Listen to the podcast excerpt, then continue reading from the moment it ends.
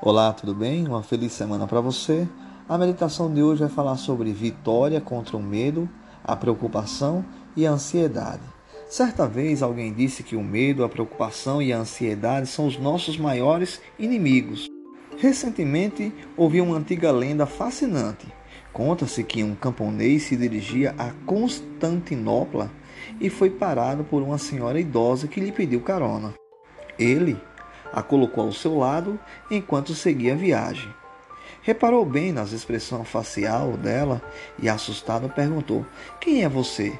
A velhinha respondeu: Eu sou a dona Cólera.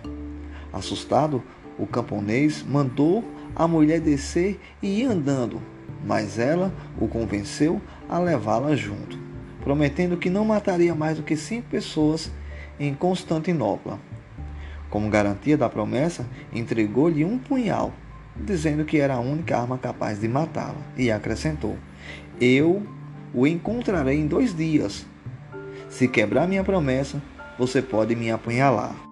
O interessante é que, em Constantinopla, 120 pessoas morreram de cólera.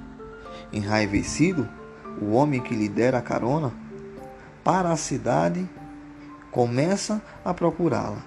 Quando encontrou, levantou o punhal que ela havia lhe dado para matá-lo e gritou: Você prometeu que não mataria mais de cinco pessoas, mais de 120 morreram.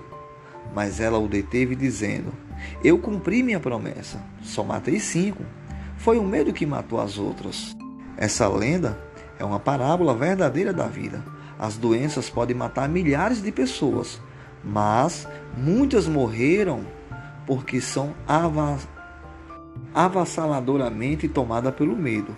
Quando encaramos o futuro com ansiedade, esperando o pior em vez de aguardar o melhor com expectativa, somos tomados por um sentimento paralisante.